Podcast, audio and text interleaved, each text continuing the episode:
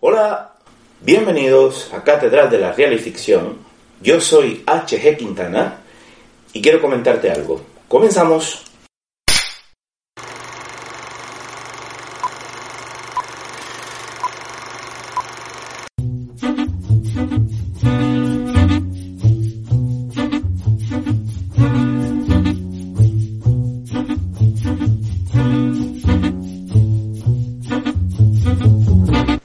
Hola y bienvenido.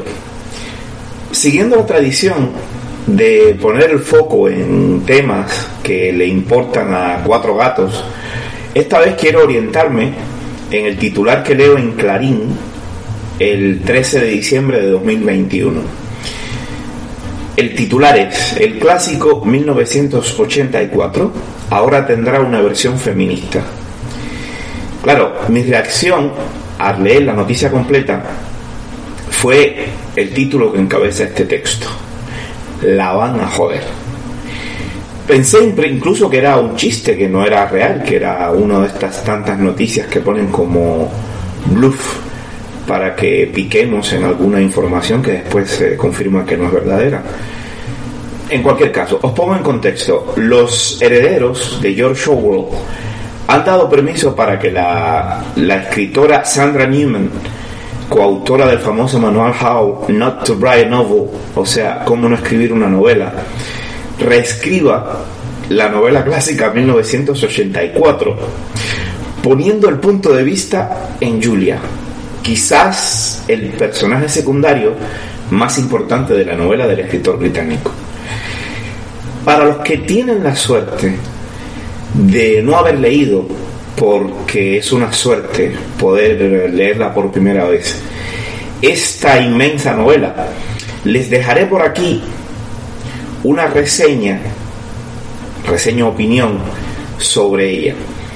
Pero si quiero decirles que es gracias a su historia que tenemos hoy en día el concepto de Big Brother o de Gran Hermano como ese poder oscuro y siniestro que sabe todo lo que hacemos y que dirige nuestras vidas con cámaras, reescrituras de la historia y alteraciones de, nuestras, eh, de nuestra percepción de la realidad. Para empezar y evitar dirigir las miradas al dedo que señala la luna, que, que la luna es la que está en llamas, no mi dedo, me habría escandalizado igual si el titular fuera 1984 tendrá una versión machista o comunista o cristiana o hebrea o la ideología o grupo social que cada cual quiera poner. Mi credibilidad, mucha, escasa o nula sobre el feminismo tiene poco que ver con esta postura sobre la reescritura de 1984. Puedo creer más o menos en este movimiento o reverenciar o denostar sus logros a través de la historia. Pero eso poco sirve para el tema que quiero tratar. Mi intención es hablar de algo tan etéreo para muchos, pero que es muy concreto para mí, como la creatividad ficcional y sus retos. Empecemos por lo primero. ¿Para qué se escribe ficción? Las respuestas son múltiples, desde hacerse rico hasta haber encontrado una terapia personal para no suicidarse. Aquí hay de todo. Pero hombre, hay puntos intermedios y aquí me interesan aquellos argumentos directamente orientados a lo creativo. Por lo general, quien escribe ficción lo hace para entretener a otros y este motivo no debe ser dejado de lado cuando se empiezan los primeros textos. Entretener es una base fundamental que muchos textos de mucho prestigio han dejado de lado. Y aún así entretener ni es obligatorio ni sería suficiente si se tiene un mínimo afán de trascendencia. Y bueno, no, yo particularmente no me creo a quien expresa con la nariz muy alta que no quiere dejar algo que permanezca cuando haya muerto. Bueno, no existe un mejor argumento para escribir que regodearse con la idea de que dentro de 100 años una de tus novelas aparezca entre los clásicos de la historia de la literatura. Sin embargo, puedo aceptar a regañadientes que alguien asuma que situar su mejor libro a competir con Drácula, con quizás Conversación en la Catedral, con Cien años de soledad o el mismo Quijote, pues esto es algo bastante improbable. Y bueno, igual prefiere centrarse en un objetivo más concreto, que es entretener a sus contemporáneos sin ningún afán de trascendencia. Y punto. Bueno, bien, eso se puede aceptar. Ahora, cuidado, entretener a sus contemporáneos no es poca cosa, ¿eh? ¿Qué debo hacer para entretener? Bueno, métodos hay disímiles y eso podríamos hablarlo en otro momento, pero existe algo concreto que puedo decirte y es que debes convencer a los que leen tus libros, a cuantos más mejor. Y convencer a muchos es difícil, ¿para qué negarlo?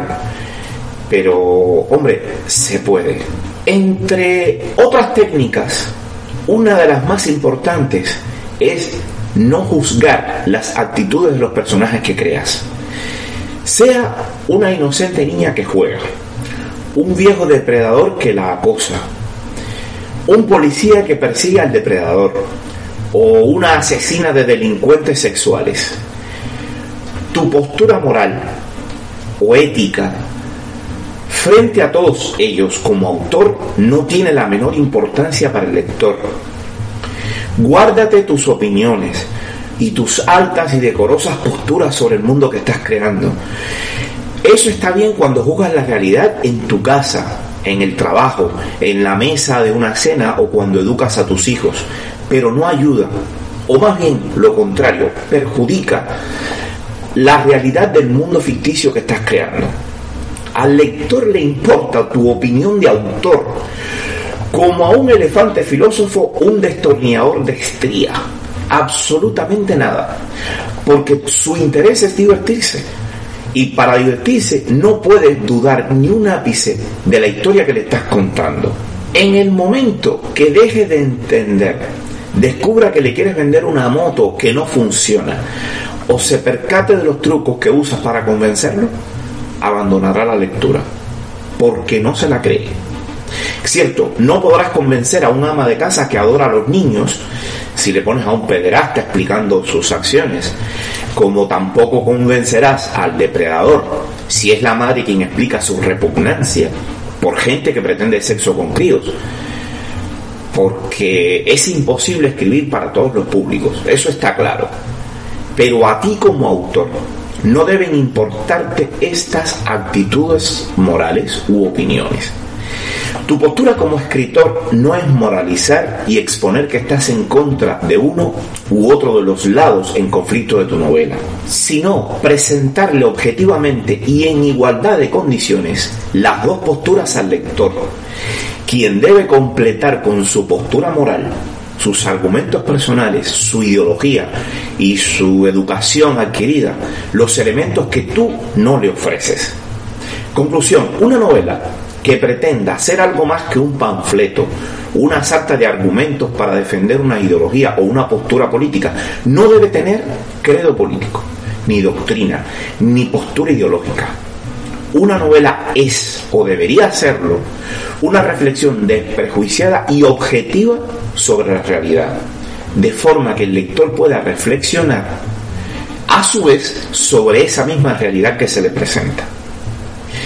Por ello, que una novela parta de la base que será escrita como una novela feminista es un error de bulto como creador, en especial si lo que se pretende es crear una versión de una novela clásica como 1984, que posee un mundo propio, persuasivo y bastante verdadero.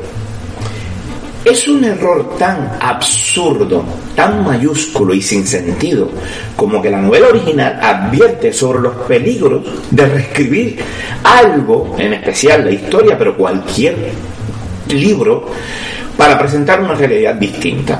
Es decir, lo que van a hacer precisamente es lo que la novela advierte y, trata de explicar, reescribirla desde una postura ideológica. Sería mi criterio, y hasta me parecería interesante, la idea de escribir una novela diferente, no una versión, desde el punto de vista de otro de los personajes de la novela original. sea Julia, el personaje secundario, o cualquier otro.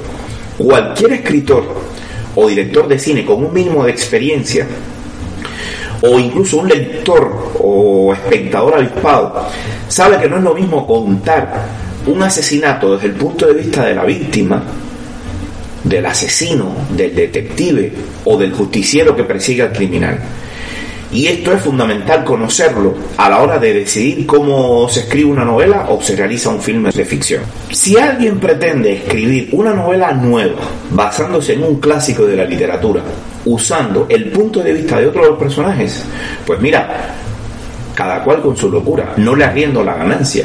O lo que es lo mismo, hay el que se atreva y que se arriesgue a que le den palos. A ver, veámoslo de esta manera. Cuando un escritor experimentado, tras un tiempo de reflexión y análisis, ha decidido contar una novela desde la perspectiva de un personaje, sea narrador, el protagonista, un testigo o incluso todos ellos a la vez, y esta novela se ha convertido en un clásico de la literatura, es porque ese punto de vista quizás es el mejor posible. Ha sido la focalización adecuada para contar esa historia concreta. Ha habido casos de escritores que han abandonado proyectos o los han retomado tras muchos años de reflexión y abandono, o han reescrito una novela entera tras darse cuenta en medio de la escritura que el personaje que habían escogido no era el adecuado para, contar la historia que pretendía. Y este tipo de decisiones no se toma al azar. Por lo general llega, como he explicado, tras un profundo análisis de la estructura del libro que tienen delante y de la forma más adecuada para convencer a muchos lectores disímiles y diferentes. Por eso me huele que la van a joder. Porque reescribir una versión feminista de un clásico de la literatura es una concepción errónea desde el principio fundamental. Es una cagada de concepción, de, inicio de, de la propia concepción inicial, de origen y pensaría exactamente igual si hicieran una versión carnívora o vegana, conservadora o liberal, comunista o fascista. Simplemente la van a joder, porque la ficción no debería tener adjetivos o remoquetes ideológicos o políticos. La literatura es una, objetiva y desprejuiciada. Gracias y hasta el siguiente.